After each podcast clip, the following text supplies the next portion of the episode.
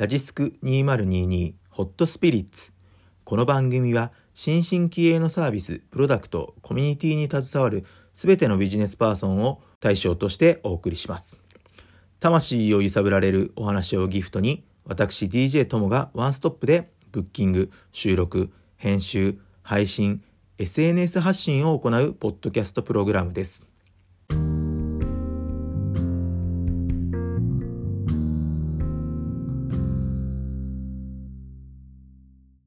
改めましてこんにちは。DJ ともです。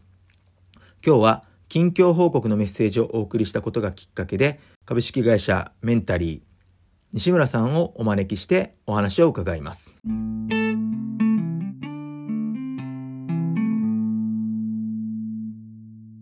西村さんお久しぶりです。あ、ご無沙汰します。よろしくお願いしよろます。しくお願いします。以前ラジスクの、まあ、2020年のですね5月17日の配信で西村さんにはゲストでお越しいただいておりましたはい。い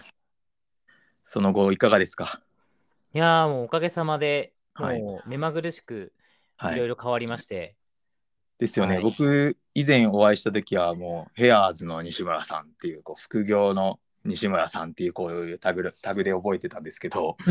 今もう結構変わったっていうのをちょっとお伺いしていて、はい。ははいい。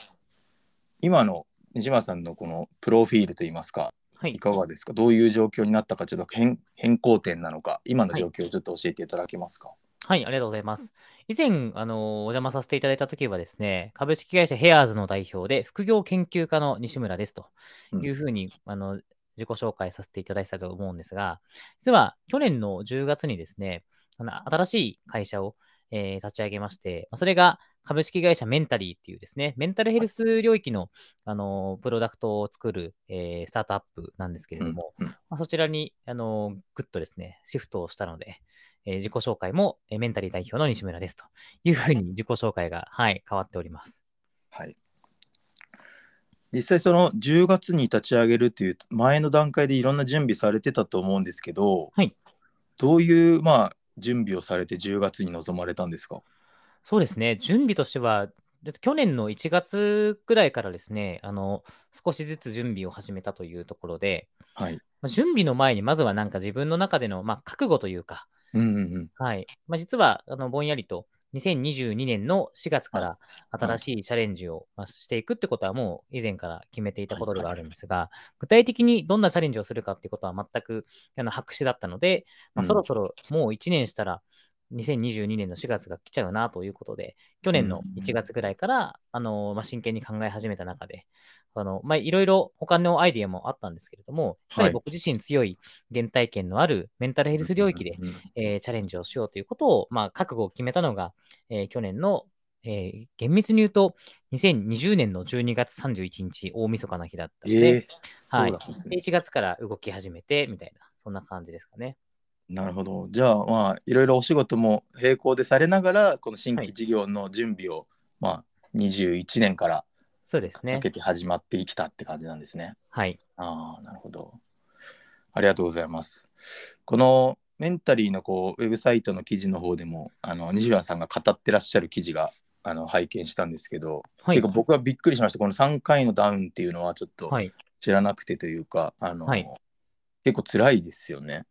いやーもう辛かったですね。本当に消えてなくなりたいとまで思っていた時期があったんで、はい。はい。なんかこの西村さんの印象ってこうツイッターとかこう SNS を発信を見るとすごいポジティブで前向きで明るい発信多いから、まさかって思う人いっぱいいたんじゃないですか。周りの人知らない人も結構多いですよねきっと。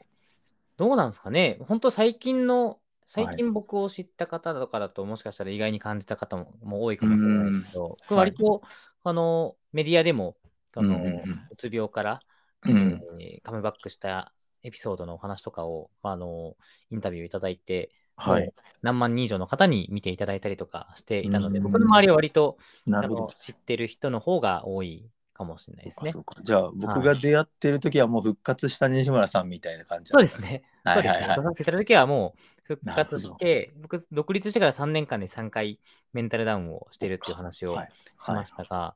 その、こちらのラジスクに出させていただいた時はもうすでにその3回目の復活の後で元気うな、い、時だったんで。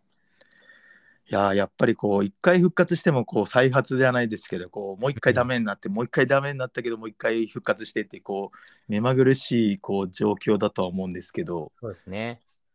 なんかこう僕自身の話も少しするとはい、ぜひ。このちょうどその西村さんに会った頃はまあ元気だったんですよ。そのうん。2020年の頃はまだギリギリ。でもそこからちょっとやっぱりだんだんやっぱこのコロナの状況もあるんでしょうかね。うん。ストレスとかいろいろこうやりたいことができない制限された世の中で生きていくのが結構息苦しくて。うん。でそこから2021年は僕にとって結構どん底だったんですね。もう仕事も少しこううまくいかなくなってもう辞めるっていう決断をして、あの一時期は働かない状況もう引きこもりみたいな状況になってしまって、そこからいやこのまま仕事見つかんないようなこんな自分じゃっていうこうダウンした状況で就職先も見つけることもままならないっていう状況で結構やっぱりそれこそ消えてなくなりたいみたいなことは考え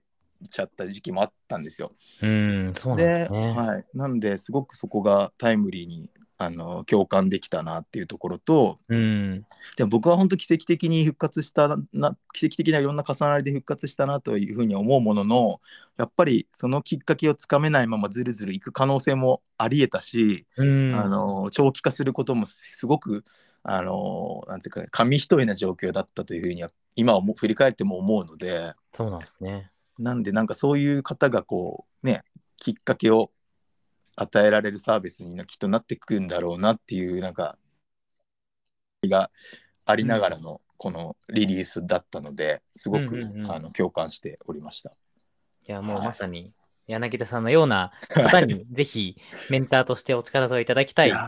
ですね。そうかそういう経験談を語るみたいなのも一つのこう、あのアクションだったりしますもんね。まさにまさに。はい。ね。確かに。で、すごくこれ僕もこう価値観が変わったからこう外で喋ったりもできるようにはなったんですけど、うん、やっぱり隠していたいという思いの方がどどうしても強かったんですよね。誰にも言えないな、こういう経験をしたことすらっていう。状況だったんですよ。うん。だから結構そういう人多いんじゃないかななんて思うんですけど、どうなんですかね。うんうんうんはいいや、おっしゃる通りで、やっぱ日本ではまだまだ、はいこう、うつ病である、現在進行形の方はもちろんですけどうん、すで、にそこからある程度、あの、復活された方もですね、そうであった事実、過去も含めて、まだまだ世の中にはオープンにしづらくて、それをオープンにすること自体、カミングアウトみたいな表現をされるぐらい、まあ、過去あったこと、ね、事故に、ある種の事故とか怪我と何にも変わりないんで、うんうん。それを表に出すことって何ら不自然なことなので、カミングアウトなんていう表現を使う必要、本来はないはずなんですけど、うん。やっぱり今はそういう表現をせざるを得ないぐらい、うん。なかなかこう勇気がいること、それによって自分が不利益を被っちゃうんじゃないかとか、友達に変に気に使われ、気使われたりしたら嫌だなとか、はい。ろいろこの変わってしまう、今持っているものを手放さないといけないことになってしまうんじゃないか。っていううん。危機感とか怖さを感じて、なかなか言えない、言わないという選択をしている方が、まあ、残念ながら多いですよね。はい。いやーそうですね。なんか、うんその僕もかたくなに病院に行かずに乗り越えちゃったんですけど、うん あんま多分それってよろしくないんだろうなっていうのはこううんいろいろとか勉強するとうん、あるじゃないですか。そうですね。ぶり返しますからね。はい。なんでそのなんかそこのハードルやっぱ超えやすい仕組みだったり世の中に変わっていくとうん生きやすくはなるよなとかっていうのは考えつつやっぱりこう仕事その普通に会社員とか正社員とかっていうのをこう目指して働こうとするとどうしてもやっぱりそこの何ですかねそのチェックというかその医師によるチェックじゃないですけどなんかこう診断されてるんだったらうん。ちょっとうちじゃ雇えないねみたいなそういうもしかしたらこう差別までいかないですけどあのねそういうチェックがある会社もあるとは思うんですよね今の段階だと。だからそういうのもやっぱ生きづらい原因だったりもするだろうしうん。うんなかなか難しいところですよねそのバランスというかあのね。生きる上では。はい。ありがとう。ちょっと僕の話を少し聞いていただいた状況ではあるんですけどまさにこの、こういう僕みたいな人間だったりが、まあ、メンタリーと、まあ、まだないメンタリーですけどそのこれから先メンタリーのサービスに出会えばすごくこうなんですかねどういうメリットがありそうなサービスになっていくんですかねもし今後のうんうん展開というか、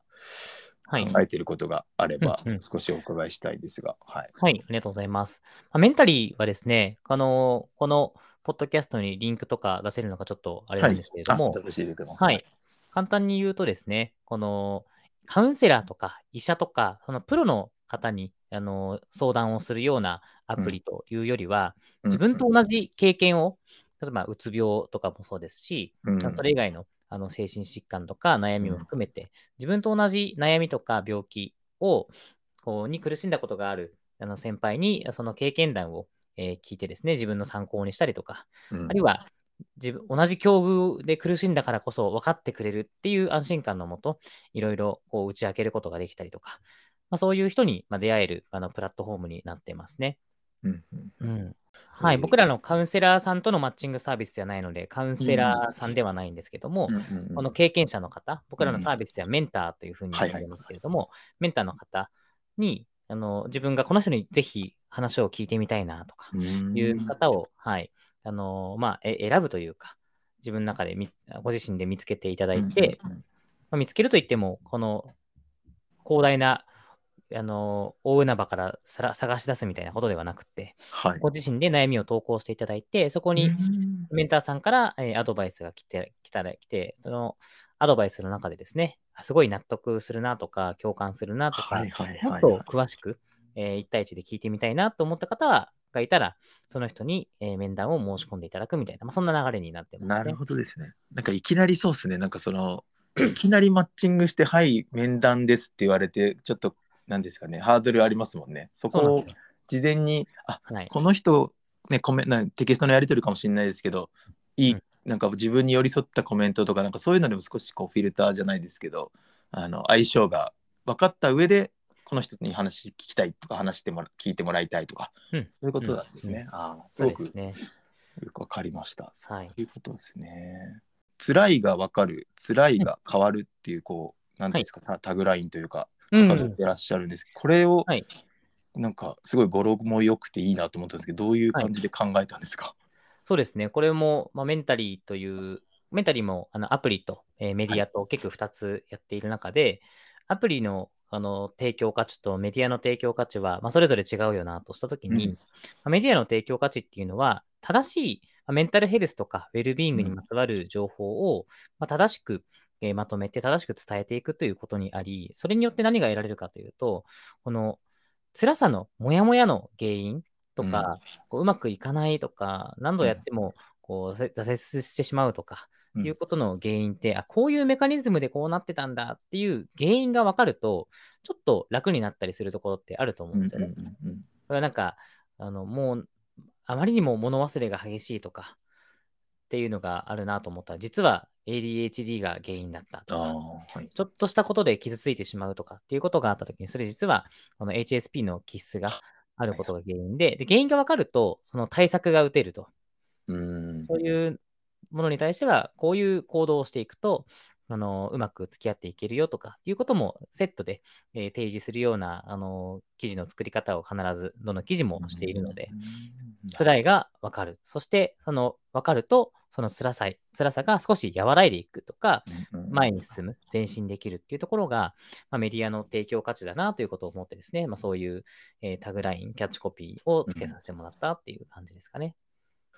ありがとうございます。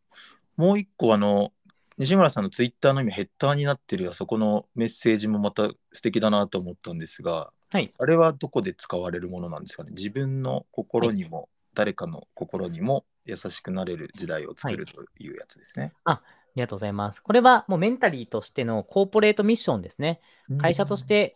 まあどんな世の中にしていきたいのかとか、どんな使命を果たしていきたいのかっていう問いに対して、はいあの、それこそ柳田さんもよくご存知な、あの、はいサインコサインの各さんの力力をお借りしてですね、なるほどチームメンバー全員で競争した、あの会社、コーポレートミッションになりますね。はい、先ほどの辛いが分かるの方もそうですか？あ、それはもう完全に僕があつけそうなんですねたものですね。はい。なるほど。コーポレートミッションは、あの、賀来さんのお力を借りて競争したということでねそうですす。。はい。はいミッションと、あと、あの、3つのバリューを作ったんですが、はいはいミッション、ミッションバリューを2つは、カークさんの力を借りて作ったものですね。なんかすごくあのみこういうやっぱ言葉のメッセージというかこうサービスだったり、まあ、ブランドだったりって大事っすねやっぱこういうのがあるとなんかこう共感できればすごくこのサービスをより知りたいと思うしここのメッセージ一つであちょっと自分には合わないかもなって思っちゃう場合もきっとあるとは思うんですよね。うんなんで結構日頃最近もよく言われてます。まあ、すごくサービス作るときは大事なんだろうなというふうに自分の,、うんあの実際に関わってるサービスでもすごく練り直したりとか、はい。これって適切な言葉だっけっていうのは結構何度も立ち返ってやり直したりしてるので、はい。はい、すごくこういうのはいいなと思って見てました。はい、ありがとうございます。で今このメンタリーというのはこうまあ本当スタートアップというような形であの、まあ、西村さんとあとチームで一緒にやってる方いらっしゃると思うんですけどあのはい。PR タイムスのあのプレスの記事で拝見したんですけど、ドコモのベンドコモベンチャーズですかね。は NTT い。ドコモベンチャーズが出資をしてるみたいな感じなんですかね。インキュベーション出資ではないですね。インキュベーションプログラムに採択いただくっていう形になりますね。これはどういったことが具体的にこう支援されるんですか？そうですね。インキュベーションプログラムって、あの、各社がやっていて、インキュベーションっていう名の通り、まあ、インキュベーションっていうのは、あの、卵を孵化することをインキュベートとかうんうんうんインキュベーションとかってはい。いうので、まさに本当卵、まだ出来たてほやほやで、まだ海のものとも山のものともっていうような、あの小さなスタートアップをこう孵化させるようなあの取り組みというの、プログラムというのがインキュベーションプログラムで、まあ、いろんな、あの会社が各社やってるんですけれども、NTT ドコモベンチャーズさんの中における位置づけとしては、あの NTT ドコモベンチャーズっていうのは、あの NTT ドコモグループの、うん。えーベンチャーキャピタル、いわゆるはい。CVC と言われるものですけれども、割とえドコモベンチャーズの方は、レイターのステージ、ある程度規模が大きくなってきて、もう、まあ、上場間近までいかないですけれども、まあ、上いわゆるプロダクトマーケットフィット、PMF を終えていて、えーこれから一気にもう数億とか、場合によっては2桁億円を調達して、えー一気にテレビ CM 打ったりとか、れしながら大きくしていくぞっていうフェーズに投資することが、あのドコモベンチャーズさんの場合は多いんですけど、一方で、それよりも前の、えーシードラウンドとか、うんあの、プレシリーズ A とかっていう、あの、アーリーのステージではなかなか投資できてなかったというか、と投資という形ではベンチャー支援、スタートアップ支援ができてなかったので、あのはいインキュベーションプログラムっていう形でお金を入れるわけではないんだけれども、まあ、いろんな支援をしますよというような形で、えーインキュベーションプログラムとしてスラッシュハブというのを、えースタートさせたというのが、えー背景としてありますね。うん。うーん、なるほど。これが半年間をこう並走するみたいなあのことが書かれてたんですけど、はい。どうどういうことを具体的になんかこれからやられていく感じなんですか、一緒に。そうですね。あの、まあ、木によって支援の内容が若干違ってはいるんですが、まず前提として、多くのインキュベーションプログラムはなんかかっちり、うん。なんか、あの、プログラムが組まれてて、はいはいはい。で例えばじゃあ、1月からスタートして6月に終わるとしたら、じゃあ1月は、じゃあなんかベン、スタートアップ経営とはみたいな講義を毎週受けて、えーうんちょっとなんかディスカッションだったりとか、レポーティングとかっていうのをして、で、自分たちの事業アイディアを、なんか中間報告みたいなのを3月とか4月にやって、はいはい。それに対して、えーズタボロにフィードバックもらいながら、あの改善をしていって、最後、うん6月、卒業、ファイナルピッチというか、さ卒業プレゼンみたいなものをして、えー卒業していくみたいなのが、まあ、一般的なインキュベーションプログラムの,、はいはいはい。あのパターンなんですけど、まあ、スタートアップからすると、ちょっとなんか重すぎるよねみたいなうん話もあって、あの仕事のための仕事になっちゃいってはいないかはい。ところが NTT ドコモベンチャーズさんとしてはあったらしくって、それだったらもう一社一社、この課題も違うし、一社一社求めているものも違うだろうから、あの、何でもあの言ってくれれば、それにあのマッチしたプロを、あの、ドコモグループの中でいれば、はもちろんその中からアサインしますけど、そうじゃなくて、その他社の専門家、うん。外部の専門家もあの多数、えー抱えているので、その専門家からとのワンオンワンの場を提供しますよとか、あと分かりやすいのはあれですね、コワーキングスペース、NTT ドコモベンチャーズは自社で、えードドコモベンチャーズラウンジっていうですね、コワーキングスペースを六本木1丁目のアークモリングの中に持っているので、まあ、そこをこの期期間、半年間あの自由にあ使えますそうなでんですね。はい、感じで場所を提供してもらえたりとかっていうのは大きいですね。そういうのはいいですね。なんかはいそう紹介してくれたり、こう事業の壁打ちじゃないですけど、メンターリングしてくれたりとかそんなことをやってくれる人がついてくれるってことですね。うんえーいいですね。この今そのコワーキングに行かれることももうありましたか？2月入ってですけど1月2月と。ちょっとコロナのあれうがん、確かにね、あるんで、ですねうちが特にあの僕はですね、わ我が家は今、妻が3月出産予定で妊娠中なんですよね。今そうですかはい。あれじゃあ4人目ですか？そうです、4人目ですね。すごい。はい。はい。なので、ちょっと、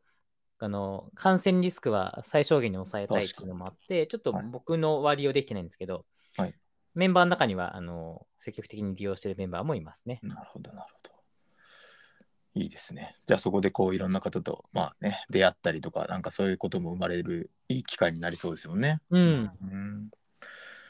じゃあこの辺りで今後の、まあ、メンタリーの改めて展望というかどういうサービスにしていきたいかみたいな思いのところを語っていただけると嬉しいです。はい。はい、ありがとうございます。そうですね、先ほどのコーポレートミッションもまあ実現したいなというところがまあ一番大きなところで、この自分の心にも誰かの心にも優しくなれる時代を作るっていうことを言っているわけですけれども、やっぱり今の日本っていうのは裏返すと、こう誰か他者、他人に対してもそうだし、自分の心に対しても全然優しくないのが日本だなと思ってます。まあ、その結果、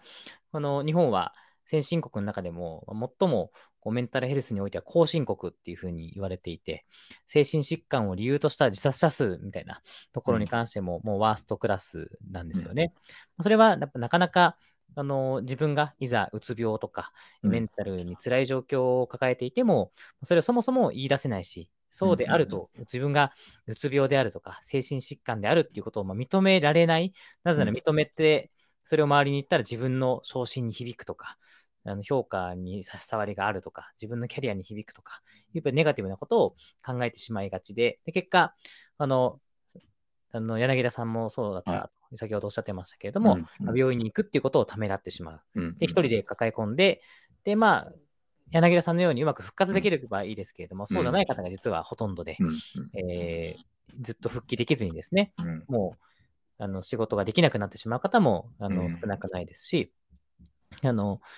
場合によっては自分で命を絶ってしまうという方も多いというのが残念な今の状況なので、うん。そのためにはなるなるべく一人で抱え込まずに、まずは一歩踏み出して、誰かに話を聞いてもらうとか、誰かの話を聞くと。でその対象があの医者じゃなくても、カウンセラーじゃなくてもよくて、まずは僕らのメンタリーというサービスを使ってですね、はい。自分と同じ経験をしてくれる、もう自分の辛さを分かってくれる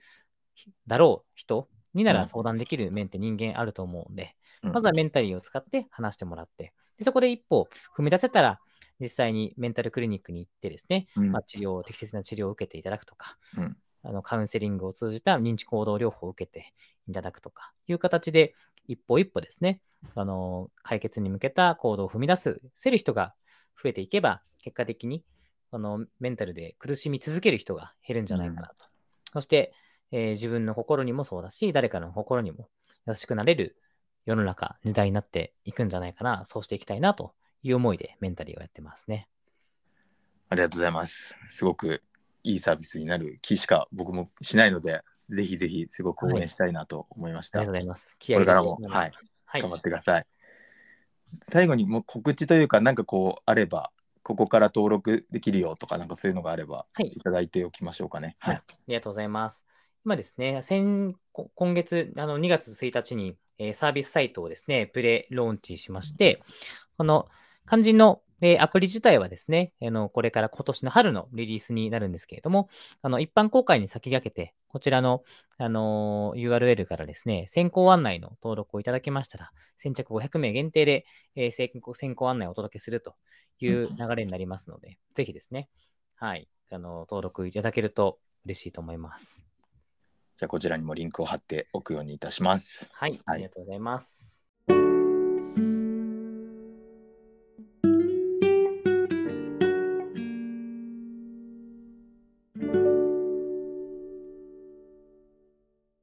で最後にお別れにですね、あの、はいこの新しい番組、ちょっとスピリッツソングというところで、こう、はい。お気に入りの、まあ、また魂揺さぶる時の曲みたいなのを紹介していただけたらなと思うんですが、はい。何かありますでしょうか？いや、ありますね。それこそ、あの、僕自身がちょっともやもやしたりとか、うん辛いことがあった時に、あの、聴いているあのはい曲でもあるんですけども、はい僕あの、藤井風さん、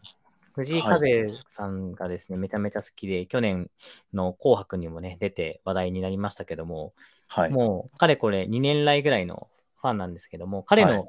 あの曲の中で、帰ろうっていう曲があってですね、はい。で、この帰ろうという曲のあの歌詞をキャプチャーしたものを、あの今、僕の、僕が以前ツイートした、ツイッあターのリンクを。柳田さんに送らせてもらいましたけれども、この歌詞が僕も本当めちゃめちゃ好きなんですよね。うーん。はい。ちょっと読んでもらってもいいですか？ああ、すべて与えて帰ろう。ああ、はい何も持たずに帰ろう。与えられるものこそ与えられたもの。ありがとうって胸を張ろう。待ってるからさ、もう帰ろう。はい幸せ絶えぬ場所帰ろう。去り際の時に何が、ま、ま、持っていけるの？一つ一つはい。荷物手放そう。ってやつですよね。そうです、そうです。いや、本当に、この帰ろうっていう曲がすごい好きで、この曲を聴くと、あ、今自分は、なんか、この、求めてばかり、はい。何こう、なんでこう、自分はこうしたのにこうしてくれないんだとか、はいっていう、求めるからやっぱ悲しいし、求めるからい怒りが湧いてくるし、っていうんじゃなくて、そういうのを全部手放してうん。帰ろうよと。いう、この風くんのメッセージというか、メンタリティを持てれば、あのいらぬこう争いとか悲しみにはい。こう巻き込まれてですね、自分のうんうん。メンタルをざわつかせるとか、無駄に自分のメンタルを消耗させるみたいなことがなくなるんで、ちょっとなんか嫌なこととか辛いことがあって、心がざわついたら、この曲を聴いてですね、はい。心を奮い立たせるというよりは逆に落ち着かせるというか、うんうん危ない危ないとはい。いうふうに我に返るはい。上ですごいいい、あの曲だなと思っていつも聴いてますね。ありがとうございます。じゃあこちらを聞いていただいて、ちょっとお別れということになります。はい。じゃあせっかくなんで曲紹介、ラジオ風にしていただきましょうかね。はい。はい。では、藤井風さんで帰ろうです。